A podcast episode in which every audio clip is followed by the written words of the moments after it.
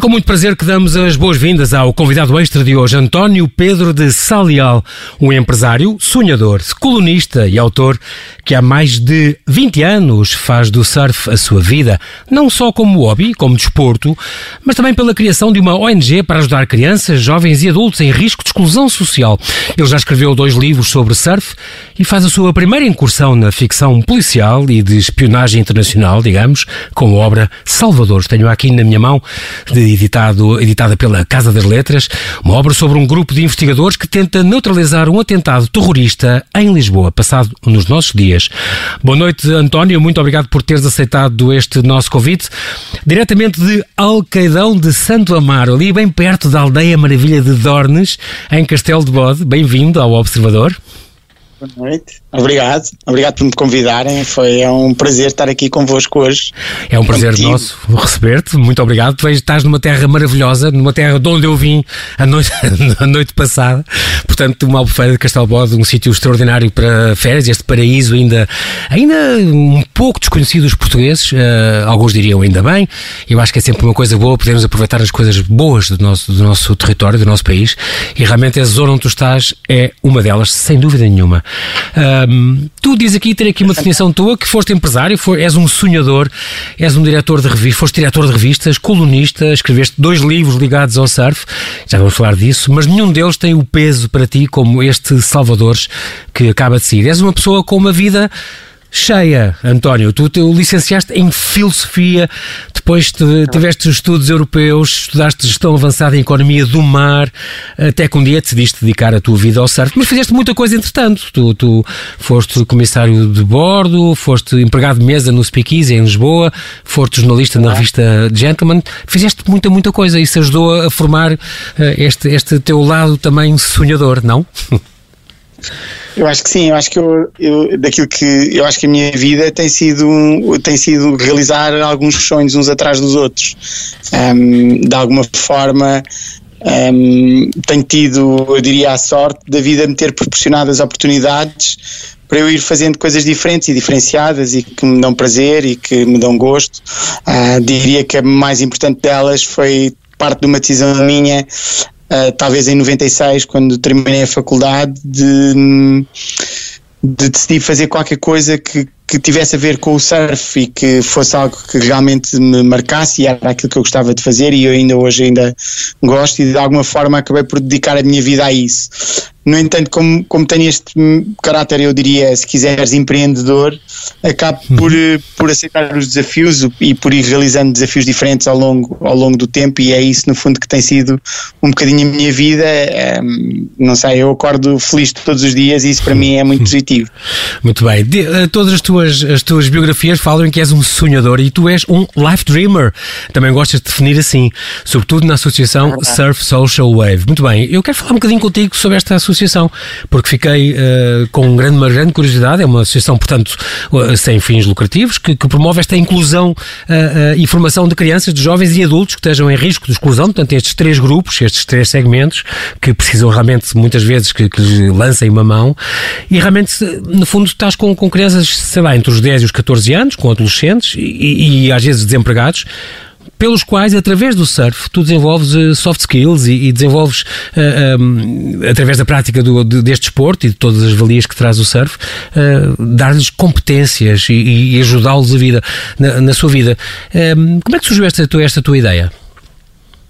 Olha, eu, eu em meados de 2016 um, achei que o meu ciclo, mais ou menos para esta altura do ano, achei que o meu ciclo de empresário, eu tive uma empresa ligada ao surf durante muitos anos, que organizou eventos de surf, enfim, tivemos a revista Free Surf, foi a única revista gratuita, gratuita. ligada uhum. ao surf em Portugal.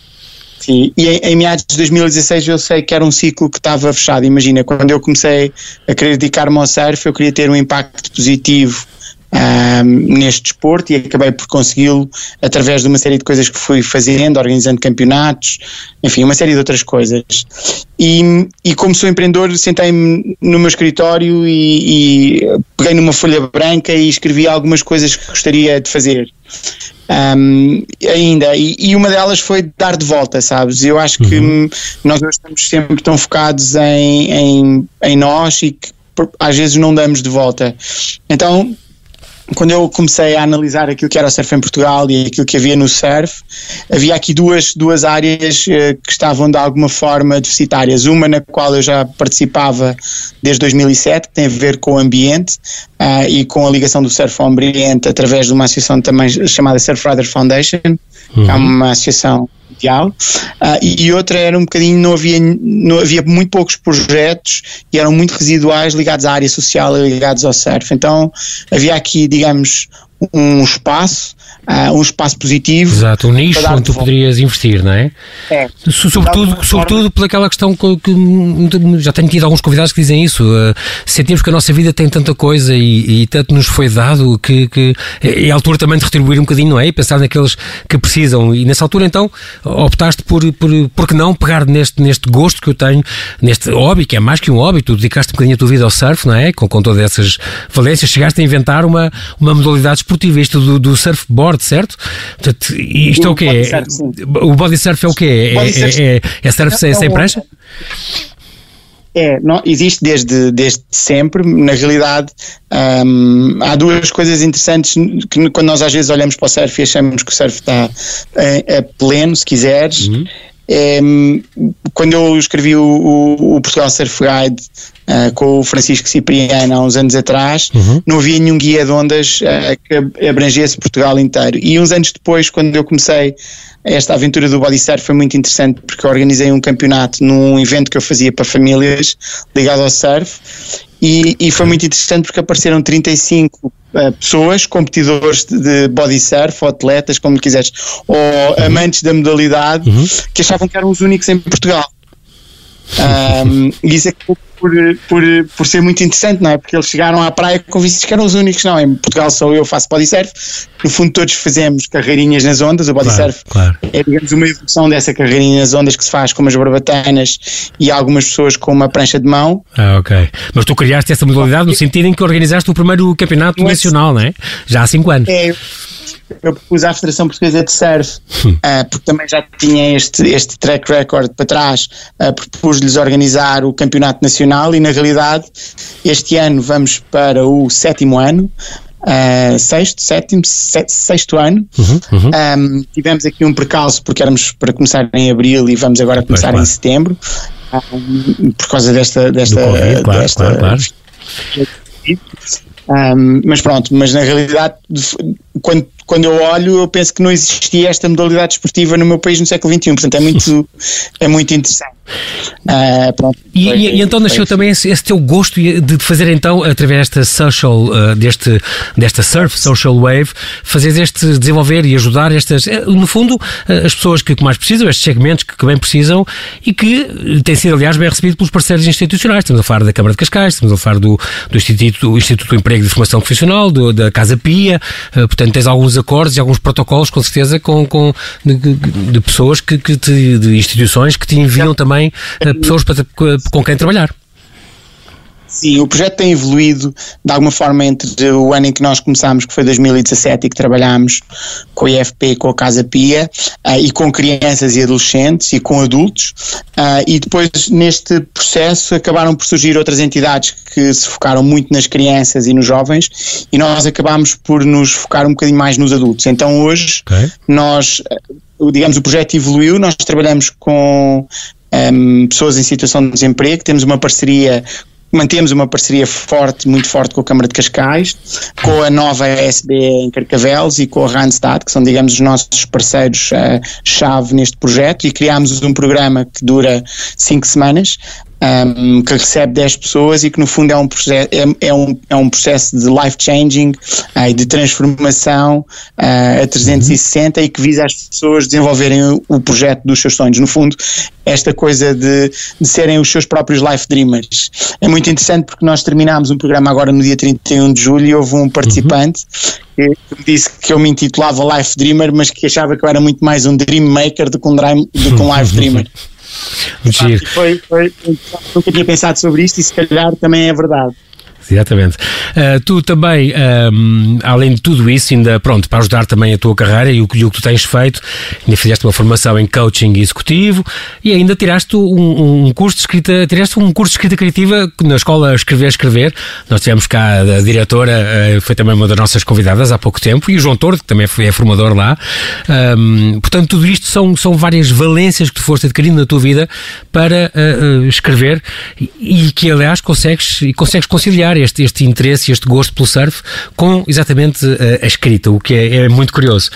Tu há uns, vai quase fazer, há oito anos, digamos, editaste este Surf Guide pela, pela usina, se não me engano, com, com o Cipriano, como tu falaste, este primeiro guia bilingue, em português e inglês, eh, que queria divulgar, portanto, pretendia divulgar esta divulgação, eh, esta da modalidade do surf em Portugal, e depois uh, Surfing the Next Step, já pela Casa das Letras, que foi lançado na Feira do Livro há dois anos, um, e então aí com André Almeida Carvalho, portanto responsável pelo design e pela fotografia, tiveste então este, este este trabalho de uh, fazer um manual de, para esta modalidade, porque o surf, dizes tu, precisa de ser trabalhado e estimado. A maneira de aperfeiçoar uh, o surf, porque, como tu dizes, as escolas só ensinam às pessoas uh, como deslizar numa parede de ondas, mas mais nada.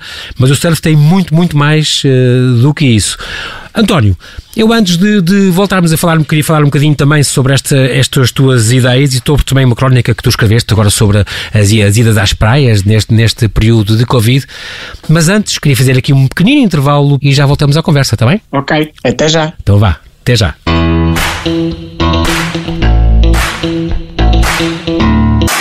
Estamos a conversar com António Pedro de Salial, empresário e surfista que se aventura pela primeira vez na ficção com um policial recheado de intriga internacional sobre uma ameaça terrorista à capital. E é ele que nos fala do meio, ali bem perto do centro, do centro geográfico de Portugal, perto da Albufeira de Castelo de Bode.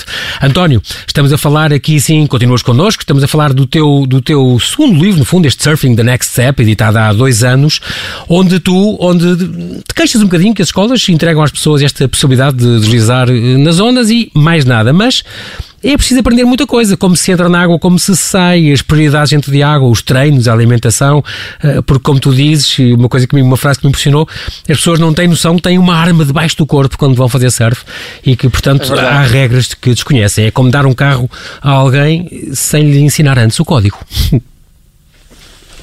É verdade, é verdade. Eu acho que sim, e, e acho sobretudo, uh, de alguma forma, o surf foi crescendo nos últimos anos de uma forma muito abrupta, muito rápida, uhum. e acabou por, uh, por perder um bocadinho esta lógica da cultura do surf e do saber estar no mar e uhum. saber como é que está no mar um, e portanto acho que esse é, é, no fundo o grande objetivo do Surfing the Next Step era um bocadinho trazer esta cultura de saber estar dentro da água e tirar proveito do surf mais do que só deslizar nas ondas não é? Uhum.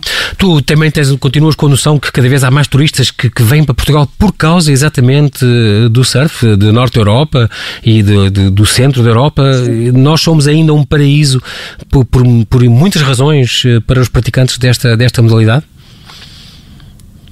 Sim, eu diria que nós somos seguramente o melhor destino de surf da Europa e talvez um dos melhores do mundo, uh, porque temos aqui num país muito pequeno como é Portugal, do ponto de vista geográfico, temos uma série de mais-valias. Primeiro, a acessibilidade, ou seja, é fácil cá chegar um, de avião de qualquer parte da Europa.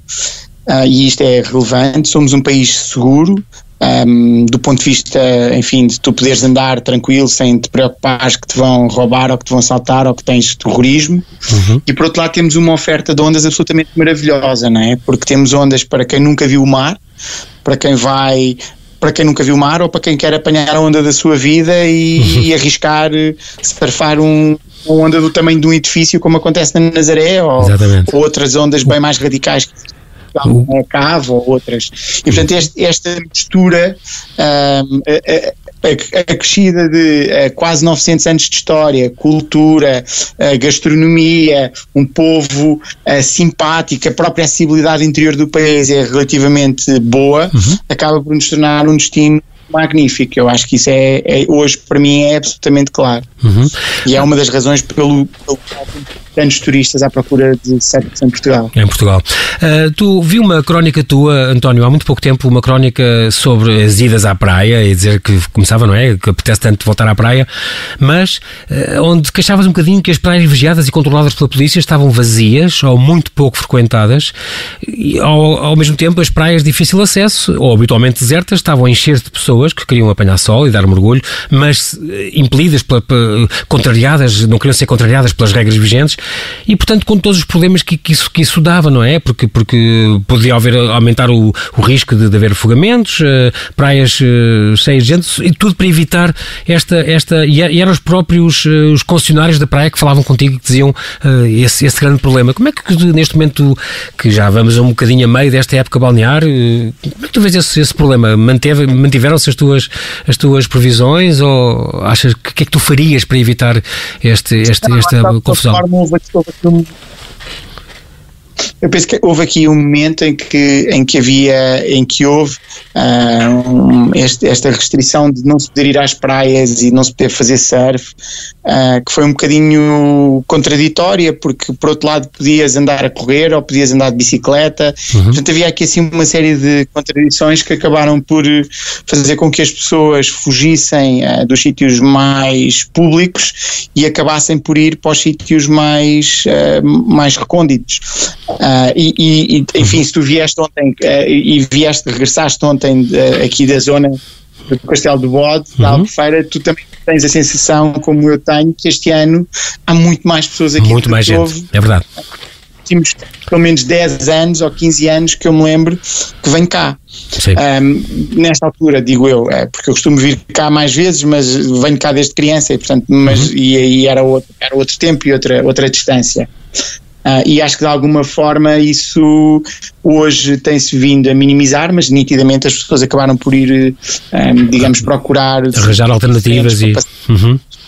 É? Na altura, aquilo que era crítico prendia-se muito mais com aquilo que era a segurança das pessoas na água e com este risco das pessoas se meterem no mar e, e, serem levadas e se afogarem, e o facto de estarem a fugir de zonas vigiadas Uh, criou um bocadinho em determinada altura esse risco. Eu penso que hoje a coisa se normalizou, as idas à praia acabaram por se normalizar, ao contrário daquilo que aconteceu, ou que as pessoas achavam que ia acontecer, que era uma desgraça, que íamos todos para a praia e ia mexer uma multidão, acabou por ser muito mais tranquilo e de alguma forma nós temos nos portado relativamente bem uh, neste aspecto e noutros também, acho eu. Muito bem, damos esse exemplo, que é, é muito bom.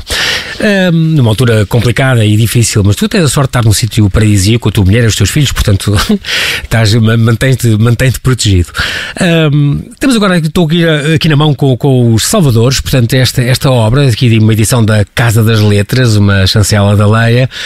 na capa tem o teu nome, tem este título, Salvadores, e diz 2019, um grupo de operações especiais criado pela Rainha Dona Maria I Primeira luta para impedir o atentado terrorista em Lisboa. Conseguirá evitar a catástrofe. Portanto, é a tua primeira aventura, tu que és um homem de aventuras, uh, na ficção. Um, como é que tiveste a ideia, de repente, que, de, tão fora da caixa para ti, de escrever realmente um, um policial e logo de intriga internacional, uh, de repente, como é que nasceu esta ideia para este, para este livro, que, que foi uma das minhas leituras de férias? Boa, olha, eu, eu, eu eu, aqui, eu tinha um desejo há muitos anos de escrever algo dentro deste, dentro deste género, é um género que eu leio habitualmente e que gosto, gosto de livros que me desafiam e que não me dão uma resposta imediata. Uhum. Um, e, e, gostava, sobretudo, porque tenho aqui um bocadinho de origens eh, nesta zona de Tomar e de Ferreira dos Ezes, uhum. uh, onde estou. Um, tenho de escrever sobre os Templários e, e é, em Portugal e depois, em determinada altura, tinha um, tive um projeto, enfim, esta coisa de ser empreendedor, uma pessoa tem imensas ideias. Uh, e em determinada altura achei que podia ser interessante ter um projeto que ligasse uh, de alguma forma esta lógica que depois são a, a parte visível dos salvadores, que é um, de ter uma, enfim, uma empresa, um, um empreendimento que pudesse prestar auxílio uh, em caso de catástrofes. Eu tive, eu, eu, eu tive um, quando foi o, o terremoto no Haiti, eu estava na República Dominicana uhum. uh, e, e lembro-me daquilo que eu vi na altura, da, daquilo que foi a desgraça e, e, e de alguma forma a falta da capacidade de dar uma resposta rápida às pessoas, de, de as ajudar, de as salvar no fundo. Uhum. Uh, Lembro-me também bem no ano passado, uh, há, há dois anos, o ano, o ano passado, a questão de Moçambique também, foi uhum. muito crítica e, portanto, de alguma maneira, eu acho que em determinado momento eu juntei estas duas ideias e pensei, por que não uh, criar este corpo uh, pela Dona Maria I, porque suspeita de facto que ela teve aqui uma influência nos Templários em determinada altura que, que não se sabe o que é que, o que, é que foi, uh, porque não criar esta, esta, estes salvadores, estes salvadores em Cristo?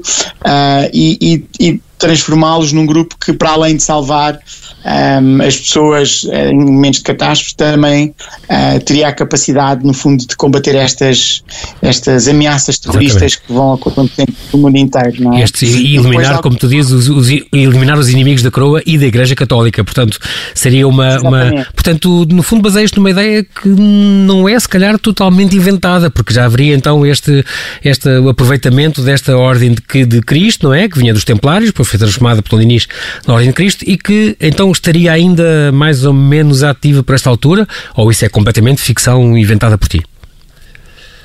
Não, eu acho que é, eu, enfim, eu diria que é, para mim é ficção, poderá ser realidade, mas se for, foi, foi pura coincidência. Uh, aquilo que eu, eu, fui estudar e que andei a, a pesquisar uh, não indica isso, não é? No fundo, poderá ser ou não ser, não faço ideia.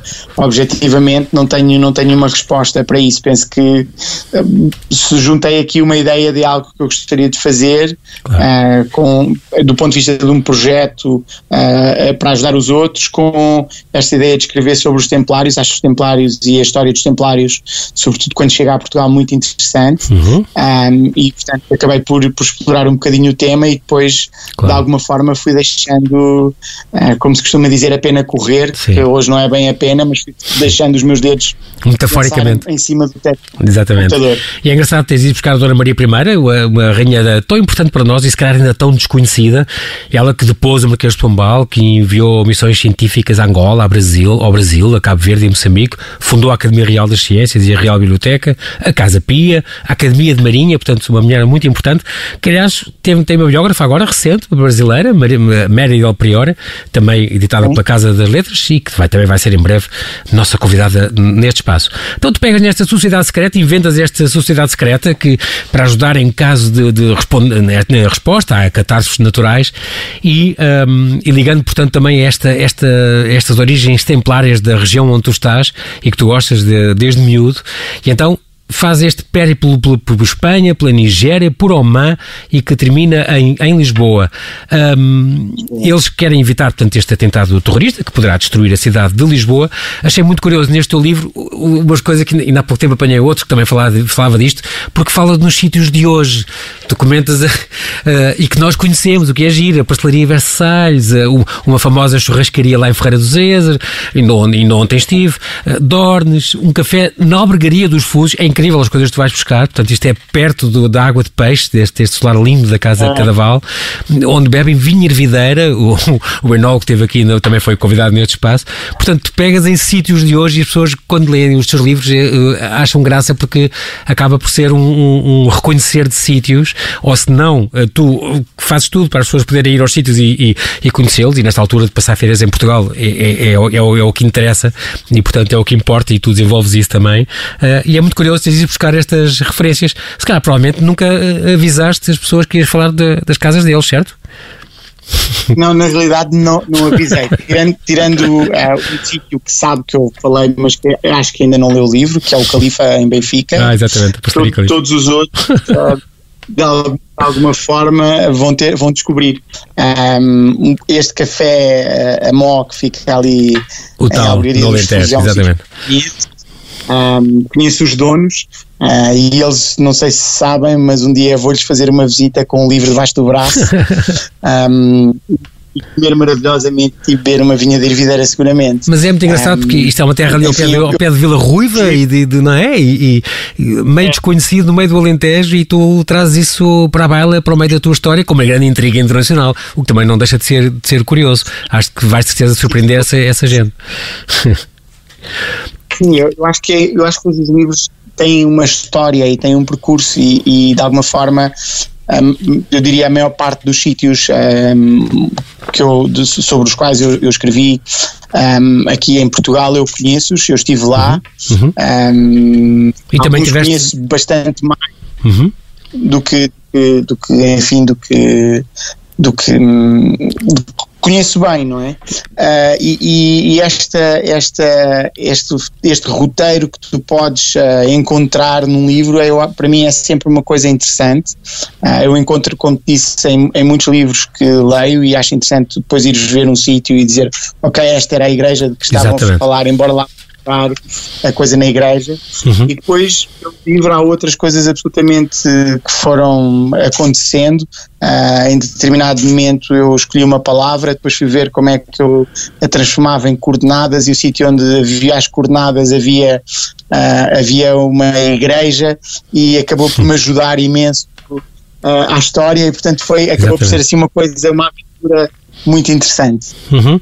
E também aproveitas, além disso, aproveitas também uh, acontecimentos de hoje para a tua história, já que este grupo terrorista, digamos, uh, também uh, pões, no fundo, quer os, os salvadores a acudirem, por exemplo, ao tsunami de 2004, onde, onde, também se tornaram conhecidos nessa altura, quer, por exemplo, o incêndio da Catedral de Notre Dame, do ano passado, é provocado por este mesmo grupo que quer, quer destruir a cidade de Lisboa. Portanto, tu aproveitas estes acontecimentos para enquadrá-los também na na, portanto, tem muita atualidade o, o teu livro, tá, traz estes, estes, e realmente ficamos a pensar até que ponto isto não, não terá a ver com, com, com, estes, com, com estes grupos uh, internacionais conhecidos de, de terrorismo, que, que, apelam ao terrorismo, e portanto fizeste questão de trazer as, as, os acontecimentos atuais também para a tua história.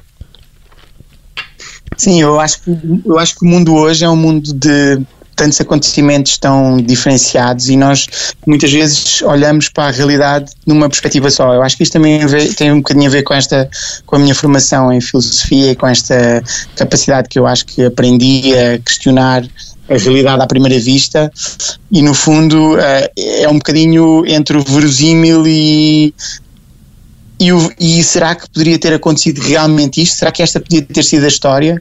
Uh, enfim, no fundo foi um bocadinho também o objetivo, foi trazer coisas que fossem presentes, que as pessoas percebessem, que tivessem ouvido falar e dar-lhes uhum. aqui assim um bocadinho, uh, no fundo, como se tu olhasses para uma peça de teatro, mas em vez de estar sentado na plateia, estivesse sentado no cenário. Exatamente.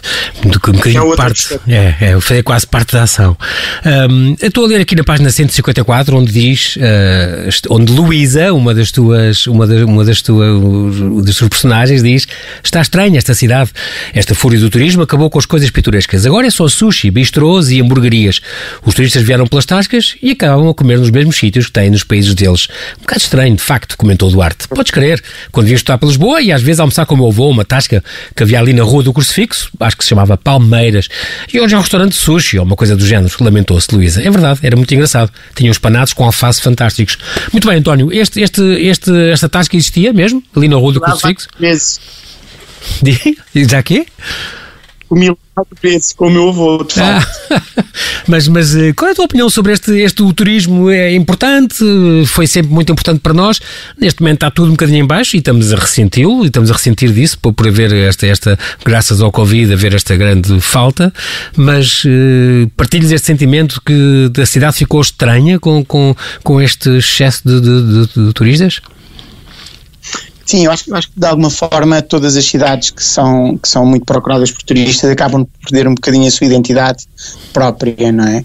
Um, porque objetivamente os turistas acabam por vir à procura das tascas, como, como diz a Luísa, e, e no fim o que querem encontrar é o restaurante que conhecem uh, da terra de onde vêm.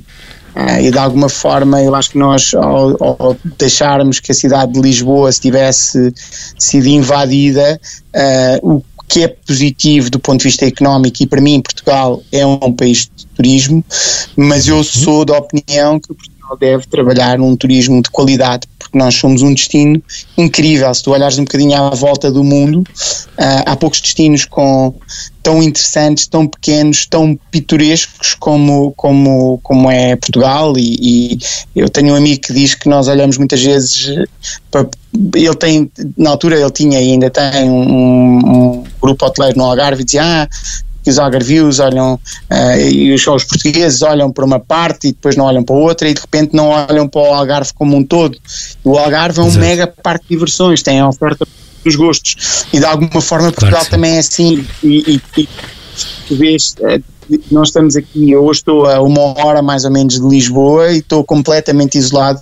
Tenho uma coisa fantástica que é durma à noite sem ouvir ruído de fundo, que é uma coisa que hoje não acontece na cidade. Uhum. mas se quiser sair daqui, daqui uma hora posso estar em Lisboa e de alguma forma, Exatamente. quando nós deixamos o turismo isto, isto torna-nos um destino de qualidade. E eu acho que nós de repente começamos a, a ter uh, tuk-tuks uh, e, e outro tipo de coisas que acabaram por despromover o próprio destino, como é Lisboa ou Porto, Coimbra, enfim, eu adoro Portugal e, e, viajo bastante pelo país e até pelas coisas que vou fazendo e, e, acho que perdemos um bocadinho esta identidade. Por outro lado, acho que se calhar, e isto eu digo também em relação ao surf, eu preferia em determinada altura quando tinha uma empresa ter muito menos alunos, proporcionar-lhes uma experiência fantástica, uhum. uh, mas cobrar-lhes mais dinheiro uhum. objetivamente. E, portanto, é um bocadinho, para mim, acho que, aliás, esta questão do Covid uh, também traz essa oportunidade para o turismo em Portugal e é um bocadinho uma lógica de poderem de poder repensar a estratégia para a frente. António, eu sei que não se deve perguntar isso logo depois de uma mãe ter um filho, uh, perguntar quando é que é o próximo, eu sei, mas eles normalmente as mães gostam de descansar. Mas como é? Tens ideias para continuar na ficção e dentro deste ramo nos próximos tempos? Sim, olha, eu, eu em boa verdade eu, eu vou, eu diria, 60% do segundo livro. Okay. Um, eu tenho, este Salvadores foi escrito de uma forma mais rigorosa. Este segundo livro está-me a levar um bocadinho mais tempo, sobretudo porque me obriga a pesquisar mais e o meu ano foi bastante mais ativo. Okay. Uh, mas ele está, está a caminho, uh, devagarinho. Uh, espero que a Casa das Letras continua a acreditar no uhum. projeto e espero sobretudo que as pessoas gostem de ler os Salvadores. É uma boa leitura uh, de férias, fica aqui esta recomendação. E, e é assim mesmo, António, infelizmente na rádio o tempo passa rápido, não temos tempo para mais.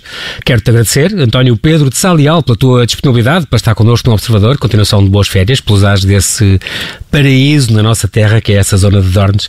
Muita inspiração para então para esta futura obra e para outras que agora nos dás. Boa noite e continua seguro, bem família. Boa noite, obrigado. Boa noite, obrigado. Boa noite.